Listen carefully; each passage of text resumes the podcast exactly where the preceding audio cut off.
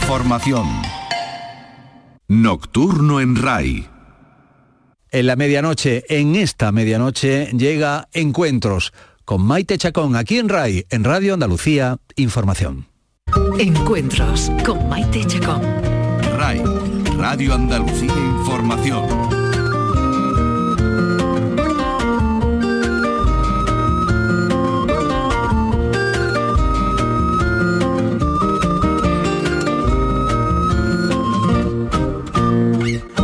Bienvenidos, hoy vuelven los libros al programa con un invitado que llega con dos novedades, un poemario titulado Horizonte de Sucesos y una novela, bueno, que en realidad no es una novedad, porque ya se publicó en el año 1999 en la editorial Pretextos y ahora la redita El Paseo en su colección Ópera Prima.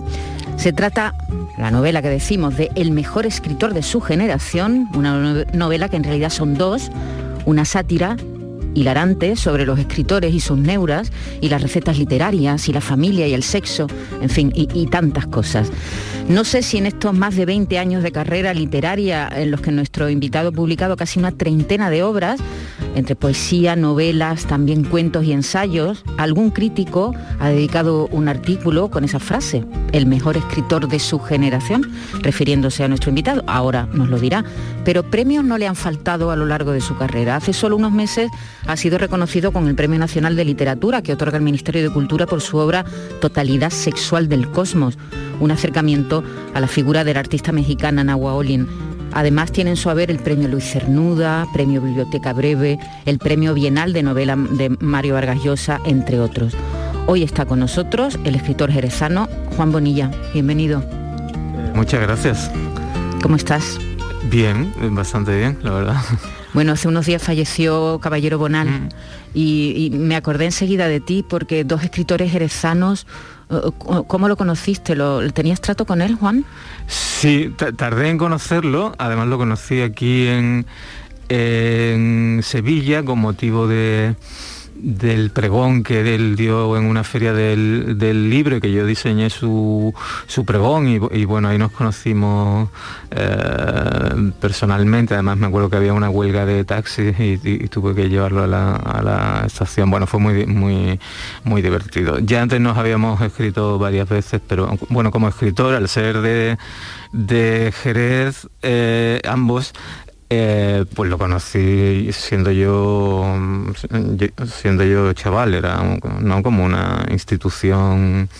Eh, ¿Lo estudiabais en la escuela? Sí, nos hicieron leer a Gata Ojo de Gato en el instituto, no en la escuela.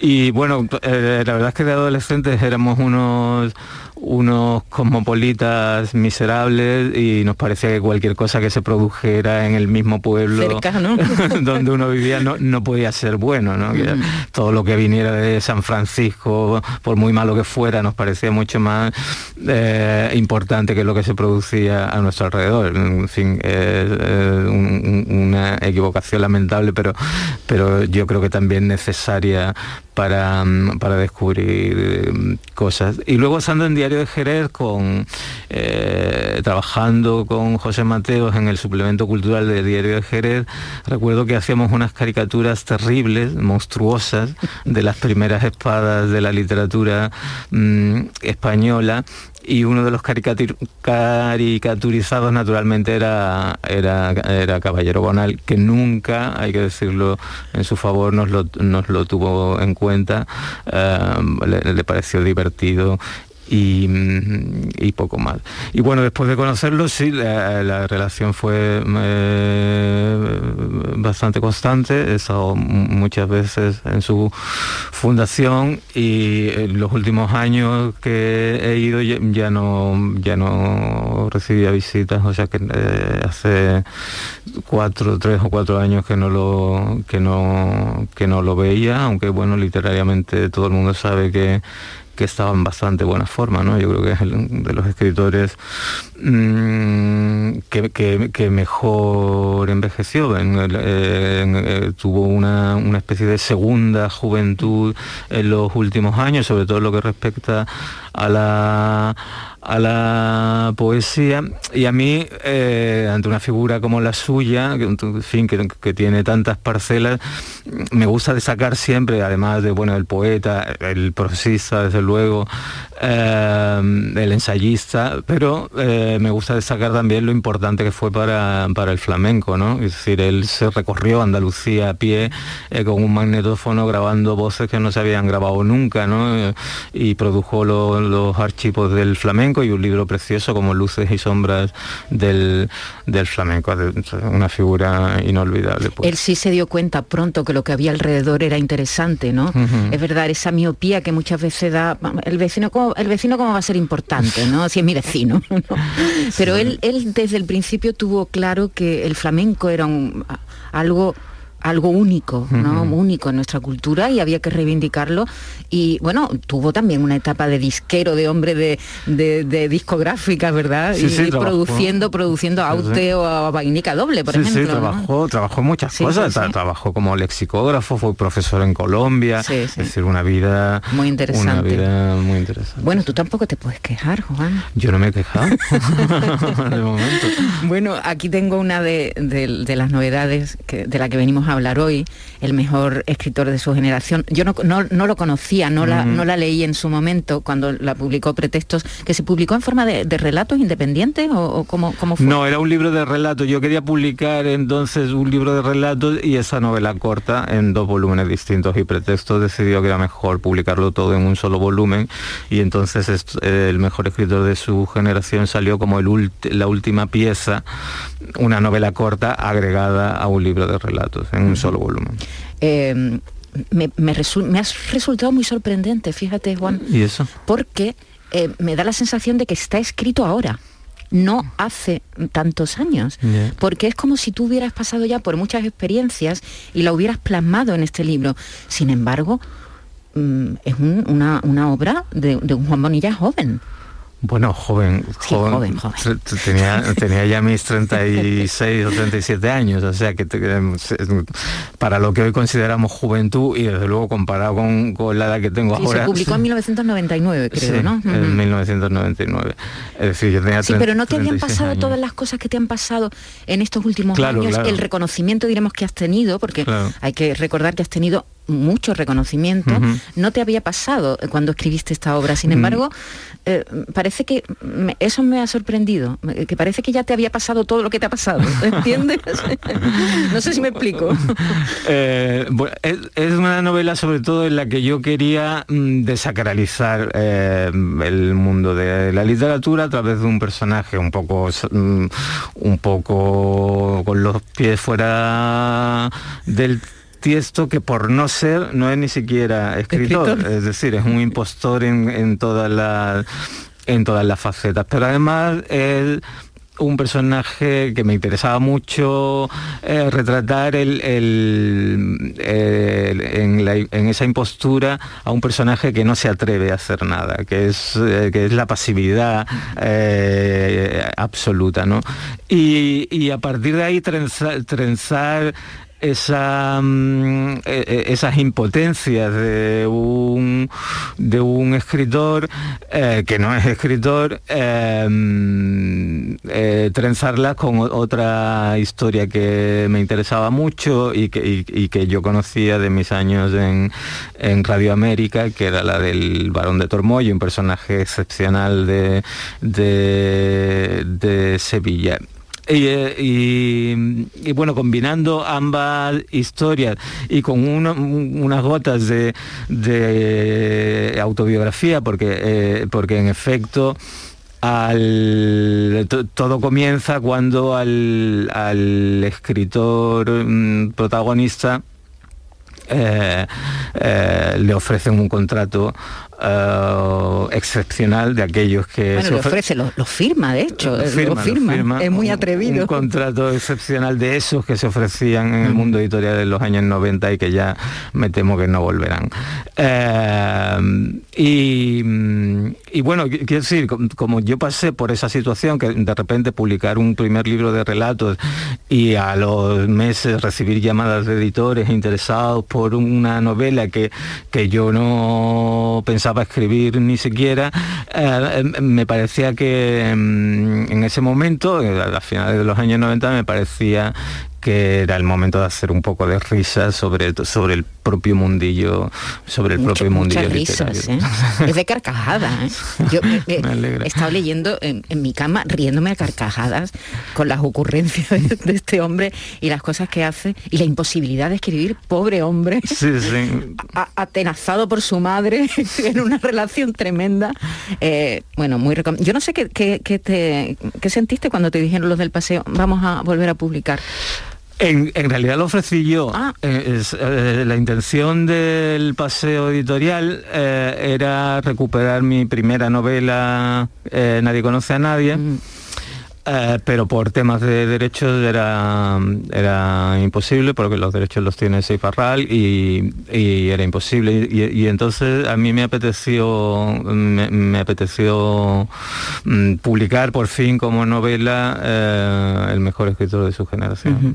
Eh, uno volviste a leerla, volviste a repasarla, ¿has modificado algo? Sí, sí, hay, Hay, hay, cambios. Esta Navidad, me, puse con ella, no tampoco en fin, me, me, encerré con ella una semana y sí eh, hay, hay modificaciones, hay, hay algunos algunos gags, digamos, eh, nuevos.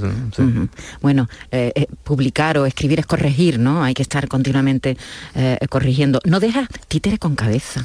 Te metes con los clubes de lectura, te metes con las recetas literarias para escribir libros.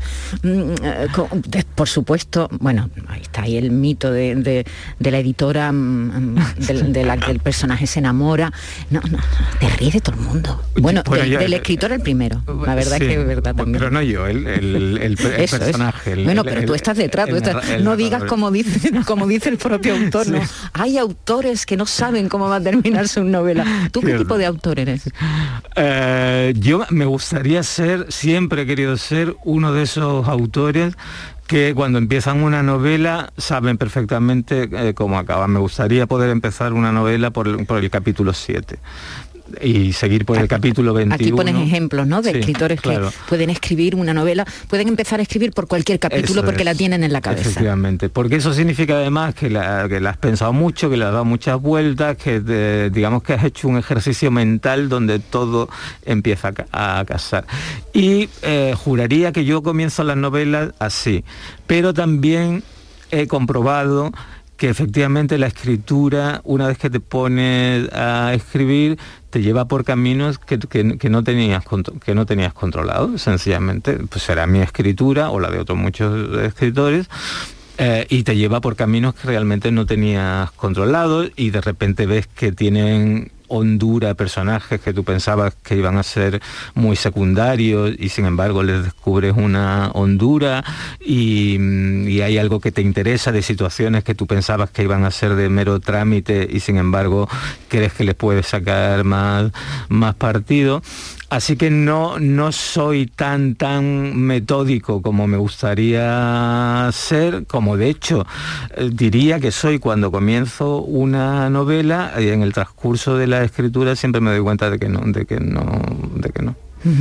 Eh, bueno, también te ríes mucho de, los, de las recetas, ¿no? hay, hay muchas recetas, hay muchos talleres eh, sin embargo, la, escritura, esa capacidad, todos escribimos, a fin de mm. cuentas todos sabemos leer y escribir, ¿no?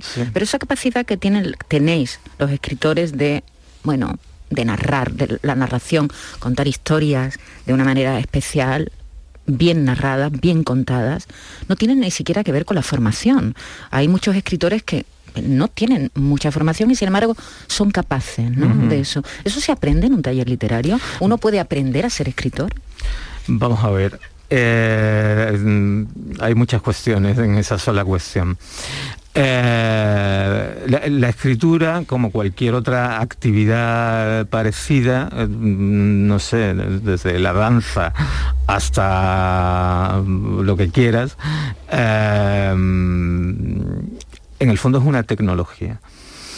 Eh, y al ser una tecnología o una artesanía, si, quieres, eh, naturalmente que se pueden aprender recursos y naturalmente que se puede aprender a utilizar herramientas.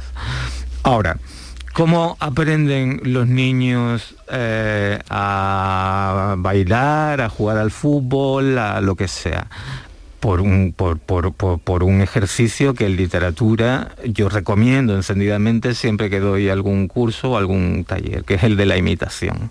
Es decir, al principio la imitación es muy importante. Eh, imitar aquello que te ha entusiasmado es muy importante para empezar a aprender eh, incluso tus propias posibilidades de, expresión.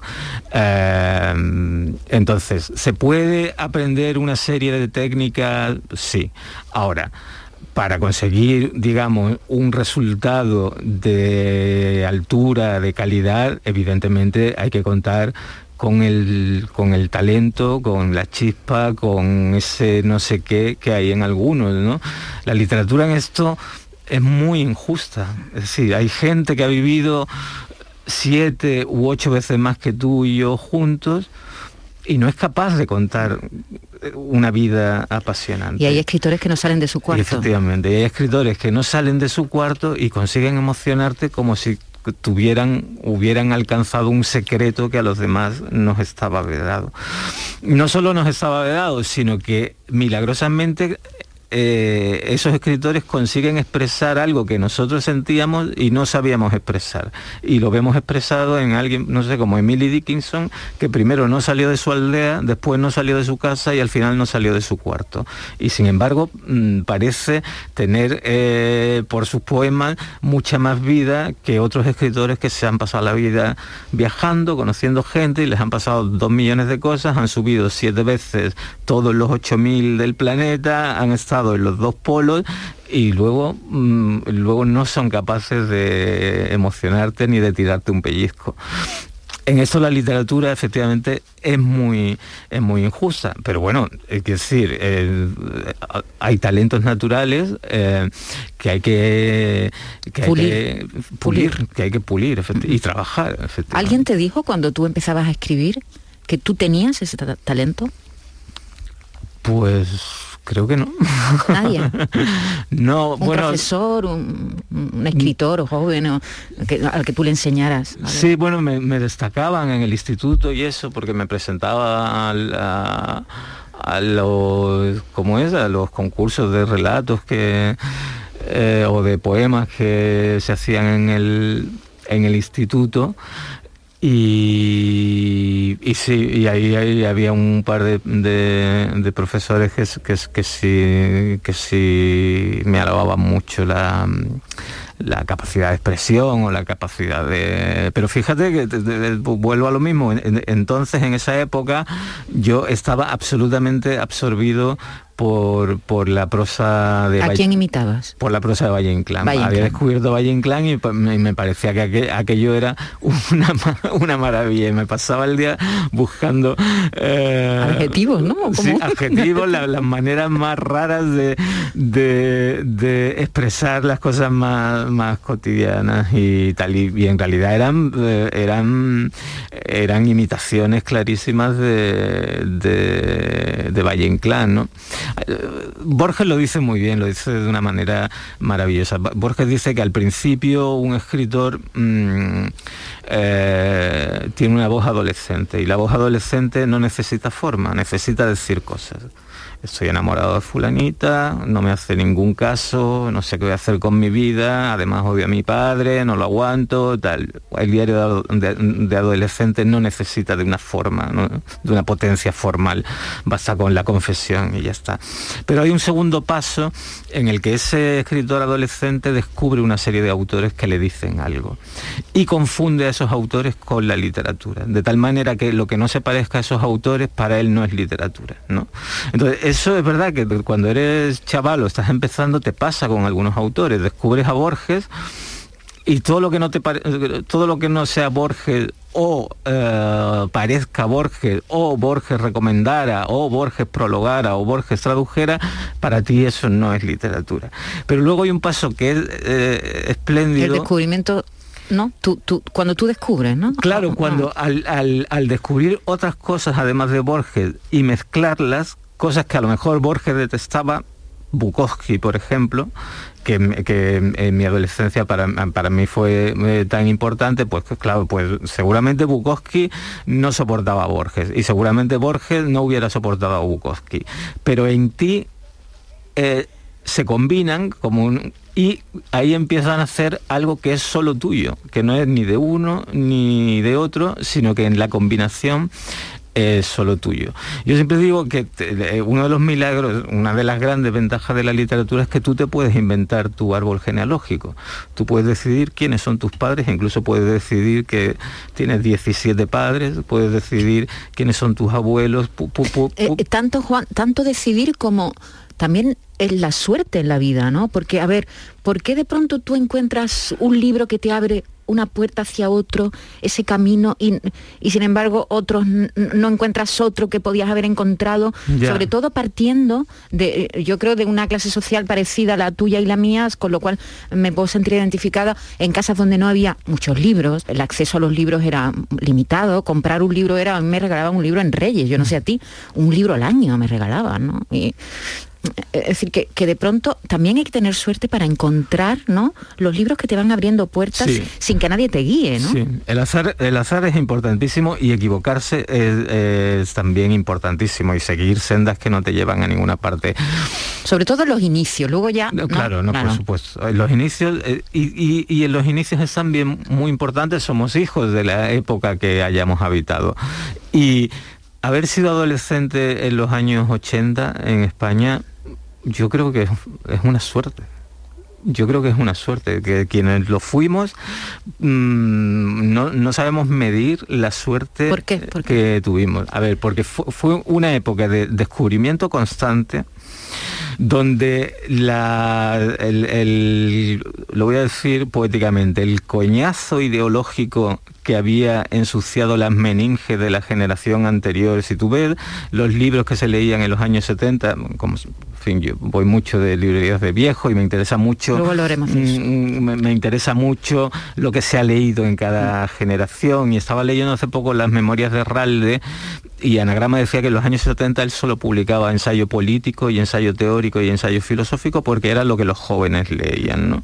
Y claro, se ladrillaron la cabeza con tanta eh, teoría eh, francesa que se olvidaron de bailar, se olvidaron de la alegría, de la festividad que sí nos estaba esperando eh, a nosotros en, en los 80. Entonces, en los 80, de repente, el hermano mayor de un compañero de tu instituto, va a Madrid y se trae unos libros de Bukowski y te los prestan y tú dices, bueno, yo no había visto nunca eh, nada parecido a esto, ¿no? Y por el lado del periodismo igual, leen las crónicas de Tom Wolfe, eh, y dices, yo no sabía que se podía escribir. El nuevo periodismo. Claro, yo no sabía que se podía escribir eh, por este lado, ¿no? Y entonces todo eso va formando un, un carácter, digamos, que a mí eh, yo, yo sí estoy muy, muy agradecido, porque eso además se daba la mano con la enseñanza, digamos, académica que entonces te parecía que estaba absolutamente equivocada, porque te parecía todo un peñazo, pero con el paso de los años te das cuenta de que los planes de estudio llevaban razón y de que estaba bien leer a Pérez Galdós entonces y que estaba bien leer a Valle Inclán entonces y que estaba muy bien que te enseñaran a los, a los poetas del 27 entonces, entonces, esa combinación de esos dos mundos, el mundo académico, donde leías para rendir luego en un examen una serie de conocimientos para obtener un aprobado, y eh, la vida que uno se buscaba fuera de ese mundo académico, donde entonces te, dabas de bruces con voces em, como las que he citado, y vuelvo a decir que éramos el peor tipo de cosmopolitas, porque nada de lo que estuviera cerca no, no nos podía interesar y nos interesaba mucho cualquier cosa que llegara de, Viena o de, o de Moscú, eh, todo eso... todo eso formaba una especie de, caldo de cultivo donde poco a poco se iba afinando la voz propia de cada cual. Y el gusto de, cada cual. Estamos con Juan Bonilla, eh, escritor, poeta, eh, periodista, porque hay que recordar que tú estudiaste periodismo, creo, en Barcelona, ¿no? Y ejerciste durante unos años de periodista. Y, sigues escribiendo artículos en la prensa, ¿no? Aunque ya no, no, no te dediques profesionalmente, diremos, al, periodismo. Profesionalmente no, y escribo ahora bastante menos, escribo en la revista Yotown. ¿Cómo fue tu etapa eh, en el periodismo? ¿Qué, recuerdos tienes de esos años? ¿Te ayudó? ¿Te ayudó luego a ser escritor? Sí, digamos que me, que me ayudó porque me decanté eh, pronto, primero eh, hacia el periodismo cultural, eh, en el diario Jerez hacíamos un suplemento cultural donde, bueno, la verdad es que nos, nos, lo pasábamos muy, muy bien y ya luego cuando me vine aquí a Sevilla a trabajar eh, con, Jesús Quintero en Radio América, eh, claro, es un personaje tan, tan particular, tan personal, pero que eh, nos dejaba nos dejaba cierta cierta libertad de acción y creativa mucha libertad creativa. sí, mucha libertad eh, creativa y la verdad es que ahí aprendí también, mm, aprendí muchísimo de, este medio, de la, de la radio, pero también del, del, propio, del propio hecho del, del periodismo. Yo estudié que siempre se decía que era una asignatura María, eh, redacción periodística, eh, y, no, lo que decía, a mí me enseñaron que redacción periodística era la más importante de las, de las asignaturas, porque redacción periodística no es solamente responder a las 5 W eh, para dar una noticia, redacción periodística es fundamentalmente decidir qué es lo que hay que publicar. Es decir, el acto de elegir esto sí o esto no, es decir, que te pasen un informe de 700 páginas de la NASA y que tú de ahí tengas que extraer eh, información suficiente para en un folio contarle a alguien que no va a leer esos 700 folios, eh, qué es lo importante de ese informe de la NASA, eso es un, eh, eso es un arte pero además eh, recibir 700 páginas del Ministerio de Industria y decidir que lo que ahí se cuenta no es importante, eso también es un arte. Y yo lo que veo, eh, en esa época vi que nosotros podíamos, de alguna manera, por decirlo en majestático, eh, crear realidad. ¿no? De repente cosas de las que nadie hablaba eh, nosotros las poníamos eh, en el aire, pues porque nos apetecía, pues porque nos parecía importante que se dijeran y... Eh, y yo creo que los medios, sobre todo en el terreno cultural, muchas veces han perdido de vista esa capacidad que debería tener el periodismo de crear mm, realidad. De elegir. Elegir, al elegir de qué hablar, eh, estás creando realidad. Y muchas veces los medios mm, se dejan llevar por el agendismo. si yo en los actos eh, más multitudinarios en los que he intervenido es porque había un ministro al lado naturalmente nadie iba ahí a, verme a mí, iba porque el ministro los había, los, había llamado, su gabinete de prensa los había llamado, había formado el, bueno, había creado la realidad en ese sentido, eh, de tal manera que sin la presencia del político de turno ese acto no hubiera existido. Y existía. Y, es, y, eso se da porque hay un momento en la historia del periodismo, que es un, momento... Que habría que estudiar, al que todavía yo creo que no se le ha dedicado la tesis que merece, en el que los periodistas pasan de los medios de prensa a los gabinetes de prensa. Es decir, en el momento en el que las empresas son las encargadas de decir, eh, de dictar de qué se va a hablar y de qué no se va a hablar. Y en el momento en que los periodistas mm, deciden que han perdido... Ya el político no se enfrenta a una rueda de prensa en el que un periodista pregunta libremente lo que quiera, sino que ellos, a fin de cuentas, deciden ah, previamente en reuniones qué es noticia. Efectivamente, efectivamente. Y ese es un momento muy, muy delicado porque hace que el, llamado cuarto poder, que en realidad siempre fue el poder del cuarto, es decir, el poder que te metían en, tu habitación, que, que llegaba a las habitaciones de la gente, ahí, pierde, pierde todo su sentido, ahí se convierte en un apéndice del verdadero poder que es el que va decidiendo constantemente de qué, de qué se habla y de qué, y de qué no se habla. Pues sí, ese es uno de los problemas que tiene ahora mismo el periodismo, ¿no? Muchas veces te llegan el clip ya hecho directamente. No, no hay posibilidad ni siquiera de preguntar porque ya te llega la información enlatada con el corte, ¿no? Que decimos nosotros, con el corte ya hecho, por, delante, pues por delante y por detrás. Pues ya está, eso, eso, eh, eso en, mi época tenía un nombre, publicidad. Eso eh, no es periodismo. efectivamente, una información que sin, sin un proceso eh, por el que pasa el, periodista eh, sale directamente al aire desde un emisor cualquiera, eso es publicidad. Luz de luna para mi noche triste para sentir divina la ilusión que me trajiste, para sentirte mía, mía tú como ninguna.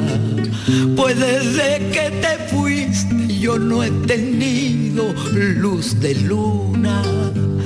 Pues desde que te fuiste yo no he tenido luz de luna yo siento tus amarras como garfios, como garras que se ahogan en la playa de la farra y el dolor.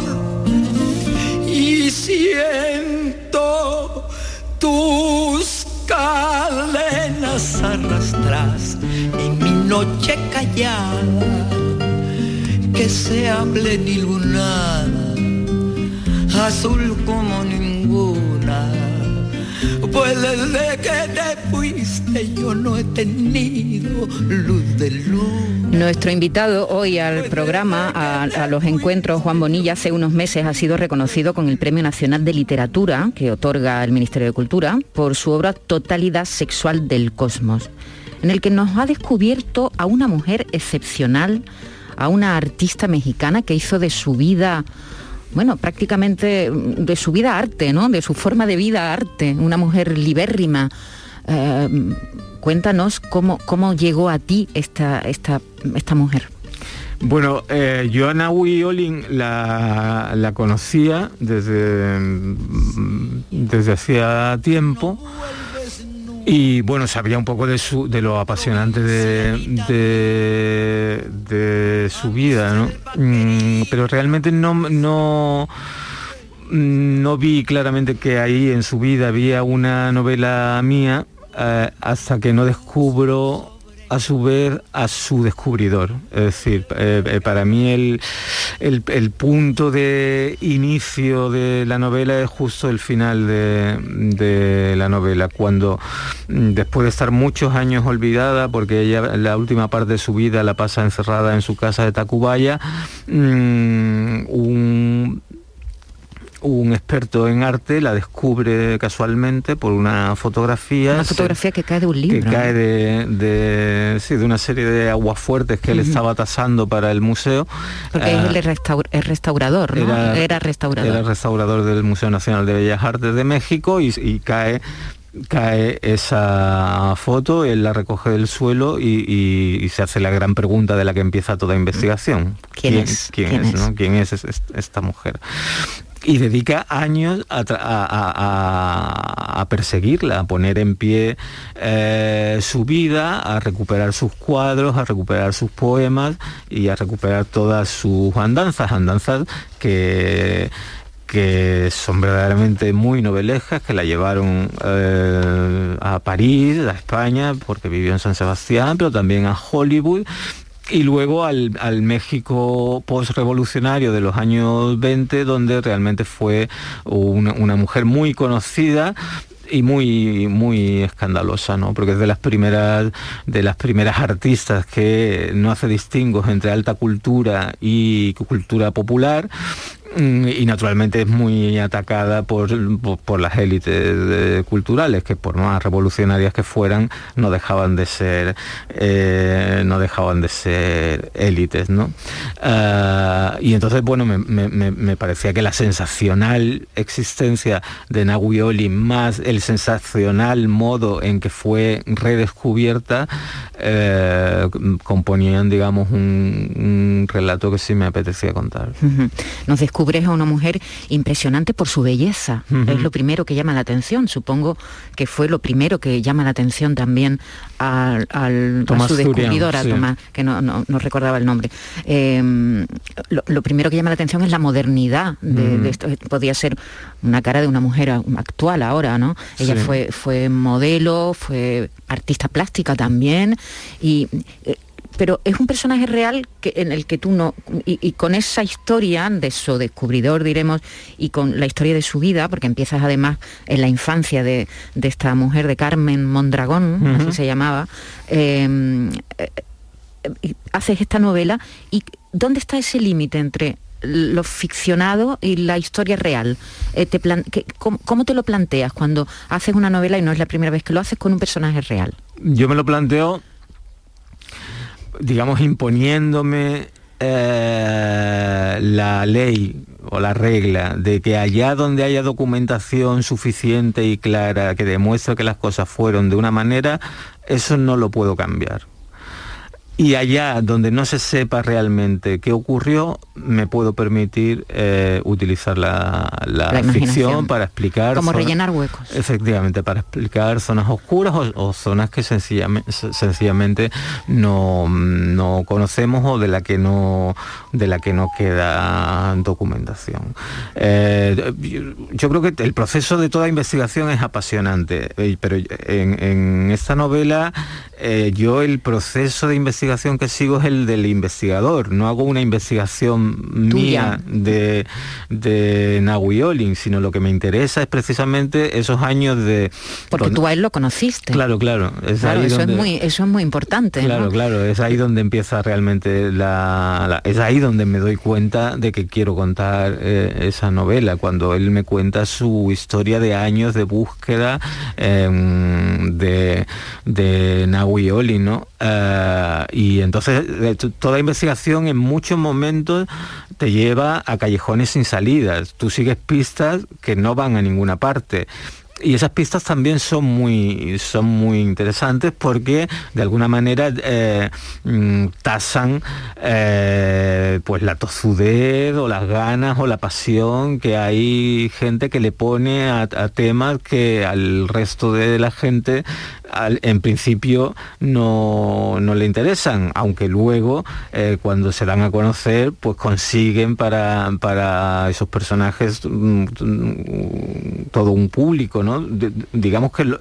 que lo resucitan con, cierta exageración se dice en la novela que los lo resucitan sí sí que los investigadores son una especie de Jesucristo que, que son capaces de, levántate Lázaro no efectivamente que son capaces de decirle a alguien Lázaro levántate y y anda. Y esto en el caso de Nahui es exactamente así. ¿Cómo, fue recibida? ¿Cómo ha sido recibida la, la novela en México? Yo creo que bien, con, eh, natural, en fin, naturalmente, con algunos mm, eh, tirones. Porque también ha sido descubierta allí. Es decir, es normal que aquí en España no conociéramos esta figura, yo no tenía ni idea hasta que no leí tu libro, pero allí también era, era desconocida. Absolutamente. Completamente. Absoluta, hasta la llegada de la primera exposición que le dedica Tomás Zulián, absolutamente. Era alguien de la, de la que se, algunos, de la, de la que se sabían cosas que eran casi siempre legendarias y que ya están absolutamente desmentidas. La loca de la Alameda, que se fabricó una, una manta con todo, con todo, con las pieles de los gatos que se le murieron, que, bueno, en fin, era una mujer que arrastraba una serie de, leyendas, ¿no? Ah, y, pero su pintura o su poesía estaba completamente ignorada, de hecho no había sido reeditada, su poesía, por ejemplo, no había sido eh, reeditada y, su pintura no, no aparecía por ninguna parte. Te diré que en los años 40 se publica una antología de mujeres poetas de México que tiene 155 autoras y no aparece en no O sea, estaba completamente, completamente olvidada. Qué labor, ¿no? qué, labor más, más, impresionante. Eh, totalidad sexual del cosmos tiene una portada que ya te, te, queda, te queda. No sé, ¿esta es la foto que descubrió Tomás? No, esa no es la foto que, descubrió que descubrió Tomás. La foto que descubrió Tomás es otra eh, que no se podía utilizar porque está porque está mm, garabateada, está manuscrita por el doctor Attel, que fue su amante, y cuyos dibujos estaba tasando Tomás Zurián cuando, cuando, la descubre, cuando la descubre. Es uno de los personajes del siglo XX al que nuestro invitado, Juan Bonilla, ha dedicado mm, bueno, horas de, estudio, horas de investigación y trabajo. Otro es Mayakovsky. Sous le ciel de Paris s'envole une chanson. Elle est née d'aujourd'hui dans le cœur d'un garçon. Sous le ciel de Paris marchent les amoureux. Leur bonheur se construit sur un air fait pour eux sous le pont de Bercy, un philosophe assis, deux musiciens, quelques badauds, puis des gens par milliers. Sous le pont de Paris, jusqu'au soir vont chanter. L'hymne d'un peuple épris de sa vieille cité. Prohibido entrar sin pantalones es una obra que dedicas a una novela que dedicas a, a, Mayakovsky, eh, porque creo que te interesaban los poetas futuristas cuando encuentras a este poeta ruso, medio loco, con una vida también impresionante y apasionante, y es uno de los personajes eh, junto a, Carmen Mondragón en el que también investigas. Juan, ¿por qué te llama la atención de Mayakovsky? Bueno, eh, yo quería hacer, eh, en realidad no quería hacer, yo quería que me dieran una beca eh, para irme a vivir a Roma en el año 2001. Te la dieron, ¿no? Y me la dieron, pero había que relacionar Italia con España, entonces se me ocurrió hacer, proponer un proyecto de novela sobre los poetas futuristas italianos que vinieron a la guerra civil española como camisas negras fascistas. Ah, y me dieron la beca para escribir esa novela que nunca escribí porque lo, bueno de la beca Valle Inclán de la Academia de Roma es que eh, tienes que presentar un informe de cómo te ha ido y tal, pero no te piden el, la obra. Eh, la obra. No te piden el dinero, vamos, si no, lo haces.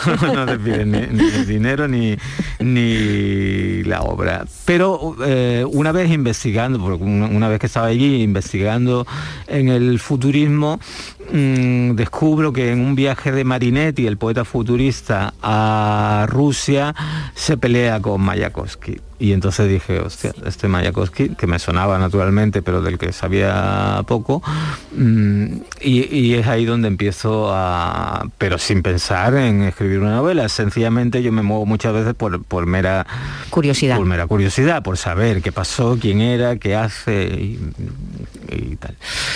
Eh, y en algún momento dado, al darme cuenta de que es quizá el único caso de poeta en el siglo XX que pasa del underground más feroz a ser nada menos que el poeta del Estado, ah, de poeta del pueblo. el poeta del pueblo, eh, de, un, de una potencia como la Unión Soviética en unos años tan cruciales como desde el año 17 al 25, eh, y luego como él mismo cava su propia tumba eh, y acaba pegándose un tiro, más todo lo que rodeaba, pensé que había ahí un trampolín para para escribir toda toda una novela sobre, sobre su aventura, pero también sobre el papel del intelectual en, la sociedad y cómo el, el, intelectual que vende el alma al poder está condenado irremisiblemente a pagarlo y a pagarlo caro. Y bueno, me interesaba muchísimo todo, toda, todo ese periodo y además la confluencia de tantísimo, tantísimo genio en, tan poco tiempo. ¿no? Es que claro, estamos hablando de, un siglo, nosotros hemos vivido en, el siglo XX, lo tenemos, lo tenemos ahí detrás ¿no? Hemos vivido las postrimerías del siglo XX, estamos ya en pleno siglo XXI, pero es que los años 20, hace 100 años, pasaban unas cosas realmente extraordinarias. Eh, Europa ha vivido dos guerras en, muy poco tiempo, nosotras otra más, la, nuestra, nuestra guerra civil. Estos personajes que deambulaban hay, historias verdaderamente alucinantes. Completamente. Esa época está absolutamente llena de, existencias prodigiosas, vaya, de, vidas mm, eh, verdaderamente eh, eh, alucinantes. Pues basta asomarse a a esa época, que esa época efectivamente, mm, eh, tú has mencionado las dos guerras, que, fueron dos catástrofes sin duda, pero es que entre una guerra y otra se produce nada menos que la Belle Époque, eh, que eh, que, la época en la que después de la Primera Guerra Mundial los seres humanos que somos como somos mm, nos decimos esta catástrofe no va a volver a pasar nunca, más. ¿no? Ah, y se produce en los años 20 una especie de alegría de vivir que, luego tampoco ha sido fácil que se volviera eh, a dar, porque después de la Segunda Guerra Mundial, después de aprender que efectivamente sí, sí sabemos mm, eh, tropezar con la misma piedra y sí sabemos crear nuevos infiernos después de, de los que ya se crearon, eh, ya es más difícil que se produzca una nueva Belle Époque. Dicen que ahora llega una nueva Belle Époque, ¿tú lo crees? No, no lo creo, no lo creo para, no lo creo para nada. Quiero decir, a ver, yo creo que ya solo el hecho de vivir ya es mm, habitar de alguna manera una Belle Époque. Es solo. Eh, en algunos aspectos, hombre, no, no, no literal, ¿no? Pero dicen que después de la pandemia, cuando esto pase, volverán como los alegres años 20. No me lo creo. ¿No te lo crees? No, igual que los años 20 no, porque aquello tuvo un un eco de descubrimiento, de adanismo real, eh, mm, que, no se vuelve a que no se va a volver a repetir. En, las artes sobre todo, ¿no? además, además de en todo, en, todos los aspectos de la vida, por ejemplo en el papel de la mujer, ¿no? Que luego tuvo un retroceso cuando pasó el tiempo. absolutamente. completamente, ¿no? Eh, mujeres como, como Carmen Mondragón, como Ana Bolin, eh, eran, tenían un sentido en eso, aunque fueran incomprendida y moderna, pero había muchas, algunas, muchas mujeres así, ¿no? O, por lo menos intentando abrir camino, pero luego, luego hubo un retroceso. Eh, pero en las artes fue impresionante. impresionante, yo creo que es, la gran, que es la grande, mm, es la gran década en, en, muchísimos aspectos, desde la poesía, la, la, pintura, la pintura, por supuesto, la novela pero incluso la arquitectura e incluso se producen em, nuevas maneras de tratar las, artes, ¿no? La escuela de la Bauhaus no es nada más y nada, menos que eso, es decir, cómo tratar de que algo que se supone que es elitista como, como las artes tenga un brazo de aplicación a la sociedad, las vanguardias aplicadas o el arte aplicado, ¿no? Y en eso colaboraron ingenieros, arquitectos, artistas, ese tipo de colaboración yo sinceramente, bueno, no es que sea un pesimista ni, mucho menos, pero yo creo que es muy difícil que se pueda que se pueda volver a dar. Eh, no sé si ah, conoces una obra que se llama El jinete pálido que ha escrito una periodista británica sobre la, gripe, la, terrible gripe del 18, el 19, en el que eh, ella se plantea por qué esa gripe que mató a millones de personas tuvo luego tan poca repercusión en las artes. Parece que la gente quiso olvidar. ¿Tú crees que pasará lo mismo con lo que estamos viviendo ahora? Eh, las obras que se están produciendo ahora, la gente que estamos, estamos ahora, me voy al presente presente, eh, que estamos viviendo este periodo, estamos los dos aquí con mascarilla, este programa igual lo oyen dentro de un año y ya dirá la gente, ¿cómo? No, se acordarán de que estábamos con mascarilla. Em, ¿Tú crees que tendrá alguna, no sé, los artistas os vayas a dedicar a hablar de esto? Mm. ¿Los creadores? No, yo creo que no. No. No. A ver, mm, eh, me parece que el, lugar para tratar eh, asuntos eh, que tienen tal peso en, en, la sociedad, en la cotidianidad, son, son otros, son los documentales, el periodismo. puede, puede haber algún ramalazo y puede haber alguna obra que consiga reflejar la extrañeza, la perplejidad absoluta que nos ha ganado a todos en, la peste de en estos días, por ejemplo, bueno, como la peste de, de pero fíjate que la peste de Camille es muy posterior a la fiebre. Eh, sí, pero era una peste, diremos, que, hubo en Argelia, ¿no? Él, vivió una pandemia también, ¿no? Pero es una cosa muy concreta, eh, no, es esta cosa global que realmente, ante, ante la que realmente eh, yo no lo sé, pero yo creo que, retratar eso en una obra de ficción eh, es algo muy, muy, muy, muy complicado. Yo mm, eh, me, parece que en lugar de, de la ficción suelen ser cosas, eh, asuntos, eh, temas más particulares, más pequeños, más eh, donde se pueda ahondar, mientras que en algo que nos ha pasado a todos, a unos naturalmente y desgraciadamente más que a otros, eso es, hacer ficción de eso es muy difícil. Dime una novela sobre la Segunda Guerra Mundial. Sobre la Segunda Guerra Mundial, no sobre algún capítulo. Sí, una historia. Sobre algún capítulo mm, preciso de la Segunda Guerra Mundial. No no la vas a encontrar sobre la Primera Guerra Mundial. Bueno, está el regreso del soldado de Rebecca West, pero es una cosa muy concreta de que le, ocurre a unos personajes muy concretos, no es un retrato de la Primera Guerra Mundial. Para esos retratos de la Primera Guerra Mundial, de la Segunda Guerra Mundial... Te tienes que ir a los historiadores. Tenemos otras herramientas que son la historia. Hemos hablado, no hemos hablado nada de poesía y hay que recordar que acabas de publicar Horizonte de Sucesos, que por cierto, te ha hecho el prólogo un gran amigo, Manuel Lozano Leiva. pues Colaborador nuestro en Canal Sur y un físico estupendo. Sí, sí, además una persona generosísima. La decisión es uno de los poemas. Y bien, habrá que decidir al menos. Descartamos del todo, desde luego, la criogenización. Y en cuanto a la sepultura, mi familia nunca tuvo panteón y una pared de muertos tampoco es una fotogenia que me plazca. Dos horas en un horno, un tránsito por el infierno que sin duda me he ganado, parece pues la opción idónea.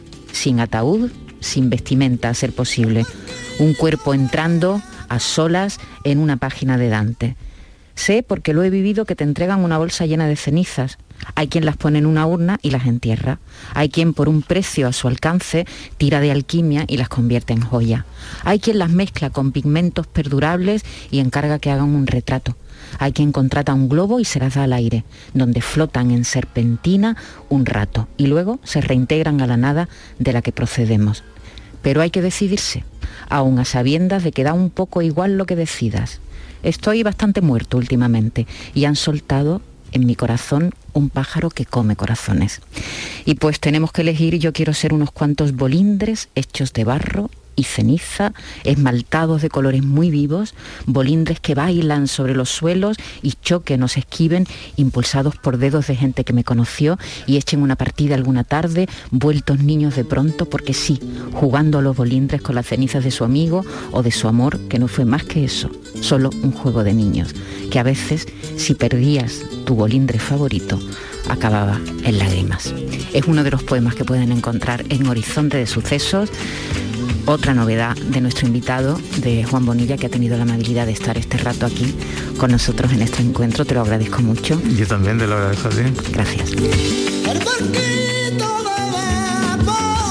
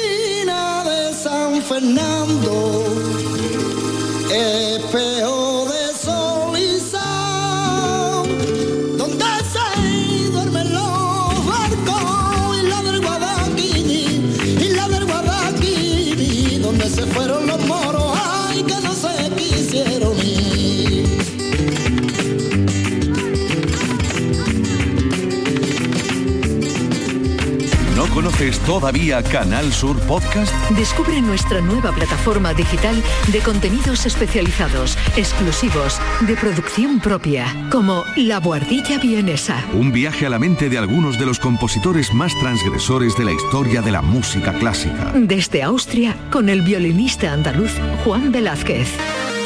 Canal Sur Podcast. La tuya.